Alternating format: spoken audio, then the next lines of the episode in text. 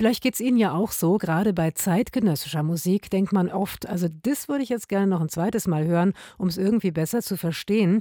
Wenn dann Musiker mit einem Komponisten wie Christian Joos über ein Werk sprechen, dann hört man ganz sicherlich nochmal anders hin. Das bietet nämlich Musik zweimal hören im Konzerthaus. Und zwar schon seit einigen Jahren. Gestern war da das Klavierduo Grau Schumacher zu erleben mit Regard sur les Traditions, also mit Blicken auf die Traditionen des Komponisten Dieter Ammann. Und mit dabei war unser Kritiker Clemens Goldberg.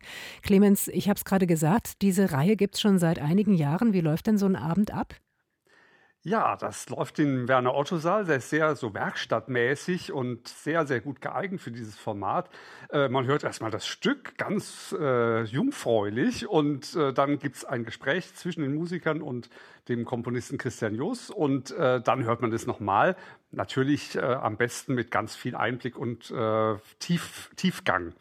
Das ist ja ein ziemlich anspruchsvolles Format. Wie viele Leute kommen denn da? Mhm oh, weit über 100 und das ist, glaube ich, auch eine richtige Gemeinde und vielleicht auch Fans von Grau Schumacher, aber die waren sehr aufmerksam und sehr gebannt. Dieses Stück von Dieter Ammann, ich vermute mal, du kanntest das vielleicht auch nicht. Wie hast du es zum ersten Nein. Mal gehört, ohne irgendein Hintergrundwissen? Also erstmal mit absoluter Faszination über Grau Schumacher, die das äh, so völlig natürlich und selbstverständlich, man hat gemerkt, es ist wahnsinnig schwer zu spielen. Und äh, es klang aber doch so unglaublich klar. Es war ein klar strukturierter Ablauf, ähm, ja fast klassisch, es werden Sachen vorgestellt, dann kam eine Art langsamer Abschnitt, ein Scherzo-Abschnitt und dann ein sehr effektvoller Schluss. Und für mich war vor allem faszinierend, dass da zwei Spieler so vierhändig eng nebeneinander wie fast ein, ähm, ja, ein Liebespaar oder eine Freundschaft, die da ähm, gezeigt wurde, mit großer Nähe, aber auch völliger Verfangenheit. Man war richtig ineinander verkeilt geradezu. Und dann ging es wieder auseinander. Man versucht sich zu retten. Und dann kommen mystische Klänge, auch inspiriert eben durch die Tradition. Ligeti, Messiaen äh, kam da ins Spiel, auch Debussy für mich. Ähm, und da kommt dann, ach, ach Leute, es gibt auch was anderes als der Käfig, in dem ihr euch abstrampelt. Man hat ganz viele Assoziationen gehabt. Ich fand es auch humorvoll. Also ein super spannendes, aber auch sehr klares und erzählerisches Stück.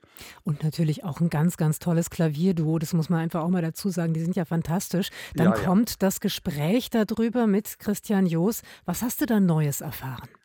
Also erstmal war ich total schockiert, denn das Erste, was er sagte, ja, das sei ja ein Stück, das sei überhaupt nicht erzählerisch. Es sei, es sei, also es ging ganz viel um furchtbar viel technische Aspekte und äh, sehr viel kompositorische Probleme sozusagen. Wie mache ich das mit bestimmten Rhythmen, wie bei Ligetis und ganz viele Sachen äh, technisch beleuchten und immer wieder gesagt, ja, der Ammann, der wollte also sozusagen nur diese ganz ausgefeilten, technisch auch mit langen Beschreibungen versehen, wie ganz genau man anschlagen muss und wie ganz genau man es spielen muss. Und äh, das sei also sozusagen die Hauptsache müsste fast dem Stück entringen, dass es also übergeordnete, inhaltliche, emotionale Aspekte hätte. Genau das Gegenteil von dem, was ich beim ersten Mal wahrgenommen hatte. Aber natürlich ist es ein nützlicher Einblick und ich fand eigentlich am faszinierendsten, wenn äh, Grau Schumacher, die ja sich ihre Vornamen weglassen, Andreas und Götz, äh, erzählten, wie sie das, wie sie das sehen und wie sie das erleben und natürlich also wie unglaublich eng dieses Stück ist für diese zwei Spieler. Das war schon eine Sache, die da auch sehr, sehr schön rauskam. Also diese auch mystischen Aspekte, das wurde auch ein bisschen angedeutet. Also ähm, natürlich, also wenn jemand wie ich, der sehr viel Musik hört, ich höre es natürlich anders und jeder hört es sowieso anders. Und der Komponist hat übrigens kein Anrecht darauf, Recht zu haben. Also wenn der sagt, ach, das ist für mich alles so Blick in die Vergangenheit. Übrigens, dieser Titel, der wurde nie irgendwie ganz näher beleuchtet. Warum eigentlich Blick und dann in diese Traditionen? Warum ist das eigentlich die Hauptsache? Das hätte ich mir schon gewünscht, überhaupt ein bisschen mehr Zugdramaturgie auch vielleicht, dass man sagt, also ein Stück dauert 15 Minuten und dann das Gespräch eine Dreiviertelstunde, vielleicht ein bisschen viel. Also ähm, so ein bisschen in der Dramaturgie, da könnte man schon noch dran arbeiten. Aber es war trotzdem natürlich sehr, sehr aufschlussreich. Also auch eine Dreiviertelstunde scheint aber das Stück noch nicht ganz auserzählt zu sein. In jedem Fall hast du eine, eine Menge Infos bekommen auf die eine oder andere Weise. Wie hast du das Stück dann beim zweiten Mal anders gehört? Erleuchtet? Halb so lang. Ich habe wirklich gedacht, das geht ja viel schneller vorbei. Und viele Sachen habe ich eigentlich wenig. Ich habe mich sehr angestrengt beim ersten Mal, das alles ganz genau wahrzunehmen. Und da habe ich dann eigentlich losgelassen. Witzigerweise mit den ganzen Informationen habe ich viel, viel mehr losgelassen. Aber vielleicht ist das ja auch ein toller Effekt, wenn man so lange drüber gesprochen hat, dass man sagt, ja, so lasse ich das alles mal, lasse ich das wieder los. Und ähm, ich bin von meiner Deutung natürlich nicht abgegangen. Das ist ein unglaublich erzählerisches und auch ein, Inhalts, äh, ein inhaltsreiches Stück ist, das man gerne übrigens auch noch ein drittes Mal hören könnte.